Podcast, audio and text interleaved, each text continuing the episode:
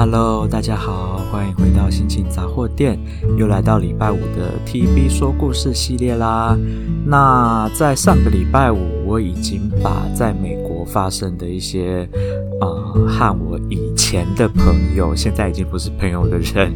呃，发生的一些恩恩怨怨啦，然后有快乐的事情，然后有更多的是悲伤不愉快的故事。那今天呢，我会。念一小段，真的是一小段哈，我也不知道为什么，我当时写这本书的时候，我我在感情这一块，我只有写这么的一点点。那当然，我其实其实啊，我在写感情的事情的时候，我我会在文主主文里面写这么少，是因为嗯，当时的我处在一个对感情状态非常不安的状态，所以我没有办法去。细想我的感情状态，不然我会会让我感到更难过。然后再加上我其实这本书是一本图文书，所以所有的图片跟文字的内容我通通没有念，我所以才会变成说好像感觉我的书的内容很少。其实。它字真的不多，没错啦，但是大部分是图片搭文字的部分是比较，我觉得比较动人啦。可是我没有办法再用念的念给大家听，因为它就是必须搭上我配的图，它才会有有一个结合在一起的，才会让你感受到那股我的情绪，我当时的情绪。好，那今天呢，我就只会念非常短的一小段，就是有关于感情的部分。好了，那我要开始念喽。在正式离开乐园的半年前，我认识了我认为的终身伴侣。是的，我仍然认为他是我的终身伴侣。尽管现在的我们距离九千七百二十四公里，在一起的时间也远远比不上分开生活的时间。甚至在分开生活的三年间，我每个月传去的讯息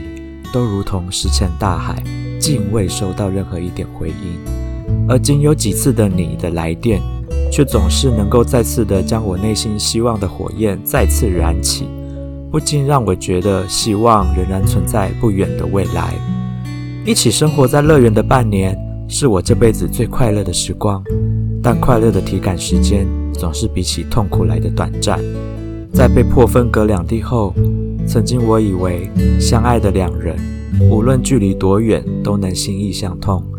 但现实是残酷的。童话永远是童话。我们未曾提出分手，但我却也不能肯定我们的关系是否依旧。我只能活在一个不确定的未来与无法掌控的命运对抗。好啦，我真的在感情，我就真的只写了这么一段而已哈。那。为什么会写这么少呢？就是因为说实在的，我真的跟他，嗯，从认识到交往，大概只有花两个礼拜，然后从交往到，呃，就是就是一直到现在这样子，已经三年多了嘛。那可是，其实我们真正相处、住在一起的时间，大概其实才半年多而已。我们，呃，我当时就因为没有拿到工作签证嘛，然后绿卡也没拿到，我就必须要从美国回来台湾。那我就只好被迫跟我的伴侣分开嘛，那就是没办法的事。虽然中间我有再回去找他过一次，那一次是他要从南，呃，就是。要搬家啦，他那时候要搬家，那他就是希望我可以去帮忙他搬家，搬到一个，呃，我们就从原本是在比较靠近 LA 的一个地方，搬到了更南边的 San Diego 去。那其实 San Diego 是我的伴侣一开始他选择要搬到加州来的时候的第一选择。但是为什么他那时候没有选择住，就是直接搬去 San Diego 呢？啊，就是因为呢，我当时并不住在 San Diego，我住在离 LA 比较近的地方。那他就是为了要跟我在一，嗯，我要这样讲好像也很奇怪，因为那时候我们还没有确定在一起。好啦，我先说我们是怎么认识的，好了，不然我这样子讲，大家会觉得好像不飒飒听听不懂到底我在说什么。好啦，总之呢，我们两个是在交友软体上面认识的。然后呢，我们一个在东岸，一个在西岸。当时的我是在 LA 这边，也就是美国的西岸。那他呢是住在芝加哥，也就是美国的东岸。那我也不懂为什么那个时候的交友软体会把我配对到一个住在那么远的地方的人。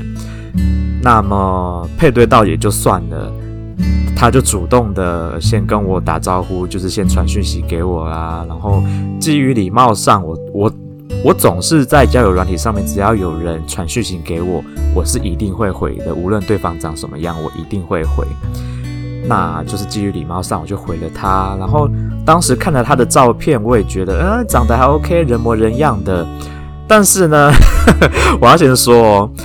有些人哦，在交友软体上面，真的拜托诚实一点。那个放照片不要都只有放脸，拜托哦，有的时候也是要放一些全身照，好不好？当时他就是只有放脸的照片，我想说这家伙长得嗯人模人样，还不错嘛。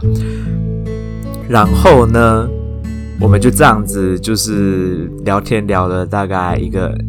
一个月左右吧。然后他就他就跟我说，他想要想要从芝加哥搬家搬到加州来。然后我就说啊，那不然你搬到我住的城市啊，这样我们就可以离比较近，然后就怎么样怎么样的。那其实，在这一个月的聊天当中，我们就已经有一点点小暧昧。那所以当时他就，我只是开玩笑的说，你就搬到我住的 city 来嘛，然后我就贴给他我住在哪里。啊，结果没想到过没几天呢，他就传了一个。就传了一个讯息过来，那个时候我们已经交换电话号码了，他就传了一个讯息来，但是是一个我不认识的号码。我想说这家伙是谁？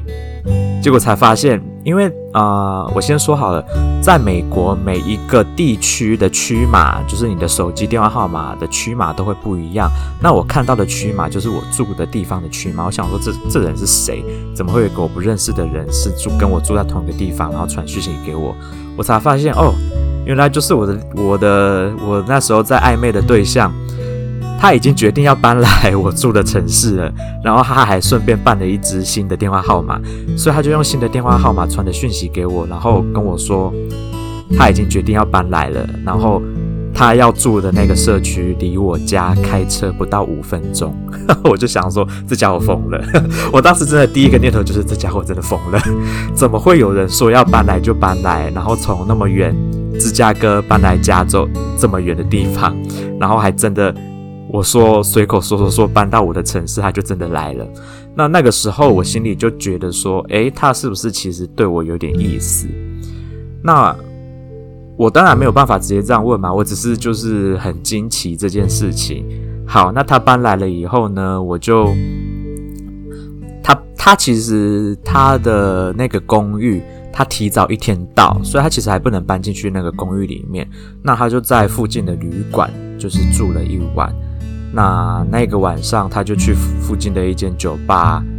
喝酒的时候，他就传讯息给我说，我有没有空？他现在在酒吧，然后就意思就是说我可不可以去陪他聊聊天啦？那当时我就是内心在一个挣扎的状态。第一个是。我已经很久没有这样子一个正式的约会的感觉，然后第二个是，我不确定我当时的英文能力有没有办法好好的跟一个呃对我有好感，我也对他有点好感的人，就是好好的说话。就是你知道，你如果想要跟一个人交往，你如果没有在一开始给对方留下一个好印象的话，那你就很难在后续可以。有交往的机会嘛？我当时就有点担心这样子，可是呢，我又觉得如果不去，机会是不是更渺茫？所以我就还是去了。好，我就去了。那这就是我们第一次见面，就是在一间酒吧里面。好啦，那我刚刚是不是说大家在交友软体上面必须要诚实，放个全身照之类的？他呢，当时就是都没有放全身照，只有放他的就是大头照。那看起来，我不是说看起来人模人样嘛？他的确长相是人模人样，但他的身材。嗯，我每次只要说他胖，他就会生气。但他的确就是个胖子，好吧？那反正我也不 care 胖子啊。我我这个人就是我，我不讨厌胖子，我也不 care 跟胖子交往这件事。那我其实更讨厌的是很瘦的瘦子，我很不喜欢，就是抱起来很骨感，就是没有。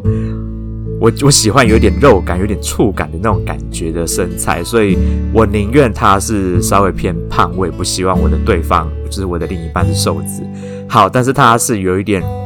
超过我想象的胖啦。好，题外话，但是我就觉得啊，还 OK 啦，反正也只是想说当做认识一下而已，所以我就在酒吧里面跟他聊天，聊了至少两三个小时吧。就我也不晓得为什么。我那一天的英文就突然特别好，他讲什么我都听得懂，然后我也可以侃侃而谈我要讲的所有话题。可能就是因为你知道，当你在遇到一些就是重要的时刻的时候，你的肾上腺素就会爆发。那我不晓得我的肾上腺素对于脑部的作用是不是有同样的功能，这可能就需要一些研究去去找一些研究，是不是有同样的功能，在语言方面可以协助你的英文突然变得很好。好了，Anyway，然后我就这样子跟他聊天，聊了大概两三个小时。然后，因为我本身是不喝酒的，不能喝酒的体质，所以其实我在酒吧我并没有喝酒。那他是有喝酒的，然后也喝的不少，所以是我呢就开车送他回他的饭，他的旅馆，然后我就回家去了。啊，隔天呢，他就是开始在搬家了嘛。那我下班了以后，我就。你知道，你如果想要跟一个人相处，你总是会想尽各种方法去，就是想要去接近他。所以呢，我就我就假借着说，哎，你吃饭了吗？然后你现在是不是在忙搬家？你如果还没吃饭，要不要我带东西去给你吃？然后顺便帮你整理一下你的家里呀？就是你知道，装作是一个。就是接待从远方而来的朋友的那种感觉，实际上我就是要去他家看他家到底在哪哪里，然后进去他的家里面，然后跟他相处，跟他讲话这件事。好啦，然后我就他就说哦，他还没吃饭，那他也不知道吃什么，他就问我说，那我晚餐想吃什么？我说我说我也不知道，那他就说那不然先随便买一个麦当劳好了，因为他。没什么时间可以慢慢的吃，他要赶快把东西整理好，因为他隔天就要开始上班。虽然他是 work from home，他本来就是在家里上班的的那的那种就是工工作形态，但是他必须要把所有东西都塞好，他才有办法在家里上班。好啦，所以我就是就带着麦当劳，然后就去到他家，然后就我就边吃着我的晚餐，然后边跟他聊天，边看他整理他家里。然后当时他有养了一只黄金猎犬叫露娜，那我就我是一个很爱动物的人，虽然我是一个猫比较偏猫派的人，但是其实我狗我也非常喜欢，所以我就跟他的狗玩得非常的开心。然后根据他的说法呢，他的狗是不跟陌生人那么亲密的，但是我觉得这这句话当时只是他想要哄我而说的啦，因为。我们交往了之后，我我们一起去遛狗的时候，明明明明这就是这只狗就对每个人都很友善啊，莫名其妙。所以他我觉得他当时只是哄我，就是想要逗我开心才讲这句话。那的确，当时他讲这句话的时候，我是没错，我就有被他哄到，我就觉得很开心。然后呢，我就这样子连续的三天都假借着要去帮他整理家里啦，或者是去看狗这件事情，我就一直去他家，然后。在他搬到就是就是搬过来加州的第一个周末吧，我记得对，应该是第二周末还是就是他的生日了。那当时他就说他不知道要生日要干嘛，那我就说那不然我就带你去逛逛 LA 的 downtown 啊，或者一些 LA 比较有名的景点啊，就当做是。他的就是，反正他也没去过嘛。那也既然是他的生日，我就尽我的地主之谊，我就带他去逛这些地方。但是很好笑的是，我直接跟他说：“但是你可以自己开车吗？就是你开车载我。”因为我先跟大家说，TB 我非常非常的讨厌开车。尤其是在 LA 的 downtown 开车非常的可怕，那个塞车的程度，再加上我自己是一个开车就会非常紧张，我必须要很专注，那我就没办法边开车边跟别人讲话，或者是边开车边做其他事情，我必须要非常的专注。那如果说是我开车载他四处去玩的话，就会变成说，在车上我觉得一路沉默，然后觉得两个人很尴尬。因为我就必须要很认真的开车，所以我就说可不可以你开车？虽然他是一个外地来的人，但是他就他就也答应了，我就觉得 OK，那就好，我只要跟他暴露或者是帮他看 Google Map 怎么走就好了。所以他生日那一天，我就带他去了 LA 的 Downtown 去逛了很多的地方，然后去看了很多啊、就是观光景点啦，然后。如果你们有看过电影《La La Land》，就是《越来越爱你》这部电影的话，其实当时很呃，《La La Land》里面的很多个场景，就是我们那一天，就是第一次他生日那一天，我其实是把它当做我们的第一次正式的约会啦，因为也是他的生日嘛，所以他也是这样子认为，那是我们第一次正式约会。所以我在看《La La Land》这部电影的时候，其实我感触很深哦。很多的场景，我在看的时候，就是前几个礼拜在台中刚好有一个 La La Land 的免费音乐会，那它其实就是播放电影，然后电影里面的配乐跟唱歌的地方，它就是现场的乐团去演奏。那我在重新看那部电影的时候，我其实是有点触景伤情的，因为当那些场景就是真的都是我们第一次约会去的地方，所以对我来说。在我们这样子分开三年，然后他又这样子几乎都没有跟我联络的状态下，其实我在看重看那部电影的时候，我是很感伤的。我其实在，在看在欣赏那个音乐会的途中，我其实是有偷偷落泪的，就是因为我觉得啊，看到那些场景，让我回想起过去那些美好，但是那些美好的东西，在现在对我来说，却变成了。变成有一点点像是让我会忧郁啦，或感到焦虑不安的一个回忆，一个造成我的心理压力的一个来源。但是，但是现在回想起第一次的约会，我还是觉得非常的甜蜜啦。虽然说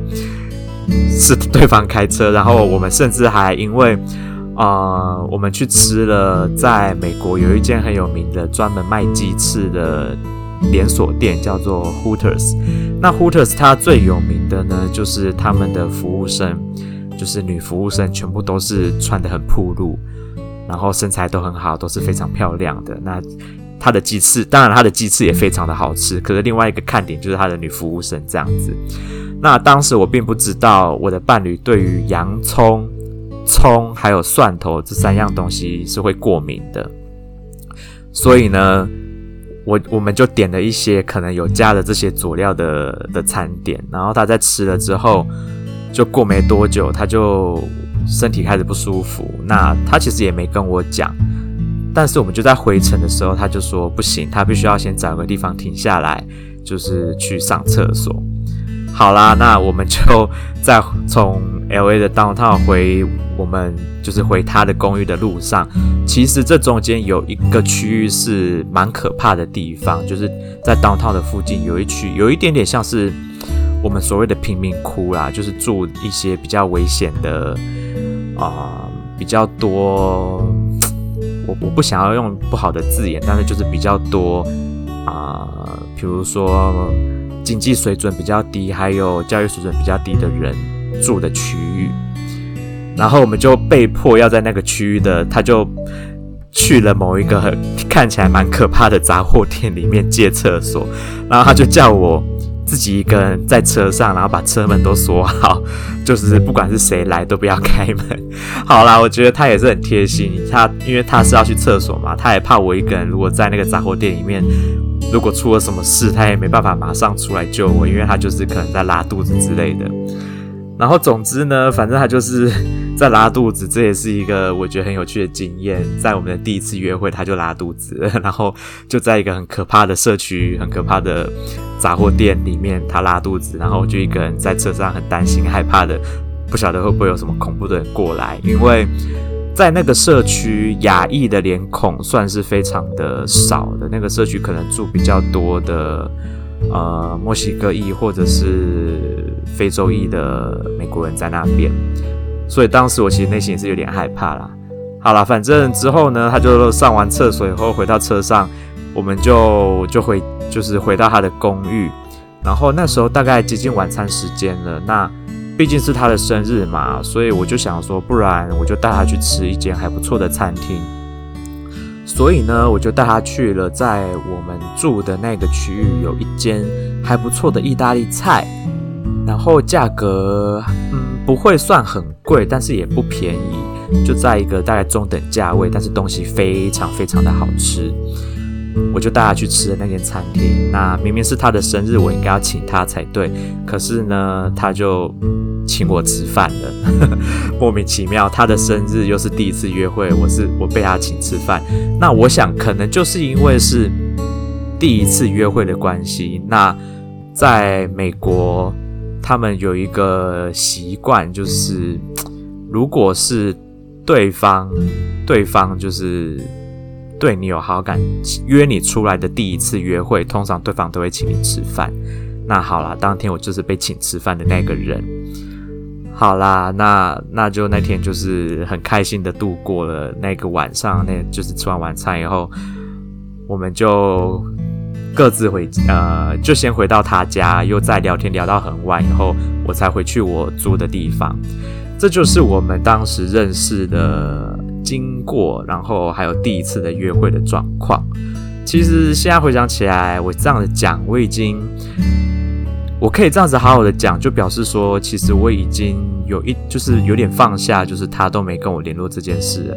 好啦，其实我要说他都没跟我联络呢，这句话也也不是，也不能这样子说。我们分开住的这三年间呢，在第一年我们还算很常联系。但是第二年开始，我们就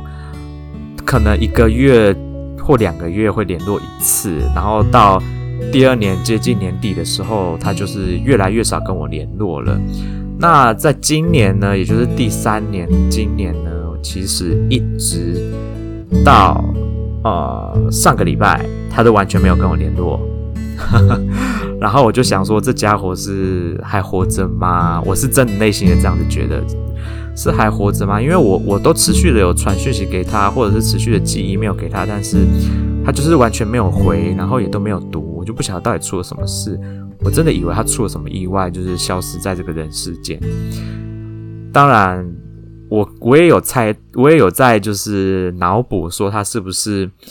就是背着我，就是交了另外一半，然后就是。就是没有告诉我，就是出轨的意思啊。但是我不觉得他会做这件事，因为他的前一段感感情呢，他他的前一段婚姻会失败，就是因为对方劈腿的关系，所以他们才离婚的。然后后来我才跟他在一起，所以基本上我认为他出轨的几率应该是不高。可是你也知道，当你们分开太久，然后对方没跟你联系的时候，你就是会自己脑补很多，觉得他是不是出轨啦，或者是发生了什么事情，所以都不跟你联络。那我呢，因为不想放弃这段感情，所以我在这段期间，这三年期间，我也都是完全没有去对外的认识。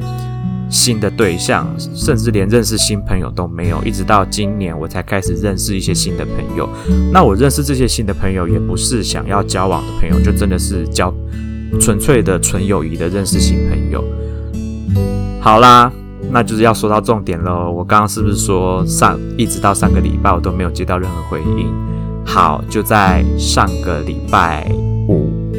我收到他的讯息了，终于收到他的讯息了。那他他当时传讯息给我的时候，我正在参加一个活动，我其实非常的忙，然后我也觉得很生气，我觉得很火大的是，呃，这中间就算是你没有他，他意思是说我寄给他的 email，通通都进入到垃圾讯息里面，所以他都没有看到。可是我觉得你不能用这个理由，用这个借口来去，就是。去解释说，这几乎一整年你都没有主动跟我联系，就算是我传给你的讯息你都没有看到，你好歹也应该主动跟我联系看看吧，你也好歹也该知道我的近况是什么吧？那你都没有跟我联系，这怎么可以呢？所以他在跟我联系的时候，当时我正在参加一个活动，我其实非常的忙，所以我就有一点点赌气的跟他说：“啊，我现在很忙，我没有。”我没有时间跟你解释说我想要跟你说的事情是什么，因为我我最后寄给他的那封 mail 是跟他说我有重要事情需要跟他讨论。那其实我当时想要说的事情就是，我想要跟他讨论我们这段关系，你到底还想不想要维持？就是你如果还想要维持，你就他妈的去给我帮我办配偶的签证，让我可以过去找你。那第二个，如果你不想再维持跟我的这段关系了，那你就他妈的好好的跟我办离婚手续，然后我才可以赶快再找我的另一，就是下一段感情。我其实想是想要跟他谈这个严这么严肃的话题啦，但是他呢，第一个他当时在机场，他再过没多久他就要上飞机了。那第二个，我正在参加一个活动，我其实很忙也没空。那我觉得在这样的情况下，我们根本没有办法好好讨论这个问题，所以我就我就一直跟他说，我。我不想要用传讯息的方式跟你讲这些事情，我想要用说话的讲电话的方式讲。那我现在在忙，所以你也在机场等飞机。那我觉得现在不是一个合适的时间，我们等之后有空再来讲。等你之后，呃，从你，因为他他他刚好在出差，那我就跟他说，那从你从出差的地方回到家里面。就是所有事情都弄好了以后，你有空，你我们再来讲电话讲这件事。我就这样子传了这个讯息给他，回去给他之后没多久，他就马上打电话来，然后接起来就口口气就有点，他他就有点不悦，就是说我到底要跟他说什么？我心里面想说你拽个屁呀，我才应该生气吧，我才是应该生气的那个人吧。可是我我太了解他，我太了解他的个性，因为他的个性跟我爸真的很像。我这样子有一点点就是卖关子，没有告诉他我实际上到底要跟他说什么，他就会很急着想要知道我到底要跟他说什么，我就偏不要嘞，我 我就是你知道我这个人也不是不是什么好欺负的人嘛，所以我就是硬不跟他讲，我就跟他说，反正就是我觉得我们现在这个时间不适合谈这件事情，那你也快要上飞机了，我现在也很忙，我没有我真的没有空，等之后再说，我就把电话挂了。当然，我在事后他上飞机以后的时间，但我大概算一算，我就传了一个讯息给他说，我实际上想要跟他谈的事情是什么这样子。然后我就说，等你有空的时候，你再打电话回来，你再打电话给我，我们再来好好谈。好啦，那就一直从上礼拜五到现在，我都还没有接到他的电话，也已经过了快一个礼拜了。Whatever, I don't really mind it，就是我没有很在乎这件事，因为至少我知道。他终于开始用 Line 了，也就表示说我之后就可以用 Line 跟他联系，我就不用再担心我，比如说我传传传手机的讯息给他，或是寄 email 给他都不会回。那现在他也应该把我的 email 信箱有设定成我寄给他的信不会再进入垃圾信件里面。至少现在我联络得到他，我就不用急着在这这一时半刻，我就一定得马上得到答案。那。我前一阵子在他生日的时候，我本来就已经做好决定，我必须要下定决心，到底要跟他在一起还是要分开这件事。那当时呢，因为联络不上他嘛，那我就想说，那这是不是就是天意，表示说要再给我们两个彼此一点时间来去好好的思考，我要不要那么快的去做这样的决定？我就给自己设了一个时间限制，就是好，我的生日那一天就是最后的期限，我生日那一天就一定要确认这段感情，这一段感情到底是否要继续。好啦，那么这就是嗯。我其实是不是也没说到太多我跟他交往的过程，怎么办？可是时间也要到了。好啦，当然啦，下个礼拜五我还是会继续讲我跟他交往过程发生的点点滴滴啦。我不会就这样子很快的带过。我只是想要先稍微交代一下，为什么我在书里面写这么短，那就是因为我当时的心情没有办法让我写太多跟他相处的情况，因为我是处在一个非常非常忧郁的状态下写的。然后呢，我也很简单的交代了我是跟他如何认识的，还有我们的第一次约会，跟我如何用一些小小的技巧，跟他也如何用一些小小的技巧来互相增加对对方对跟可以跟对方相处的机会，还有对对方的好感。然后也交代了近况，就是我回来台湾以后跟他的感情的近况，稍微交代一下给大家。那么至于我们交往的，就是真正生活的那半年的时间呢，我们做了哪些事情，然后还有发生了什么样的事情，会在接下来的每个礼拜五的 TB 说故事系里面，我就会慢慢的告诉大家，一点一点告诉大家我们发生的快乐的事情啦，或者是一些很无谓的小争执啦，又或者是我第一次跟他父母见面的时候发生的事情啊。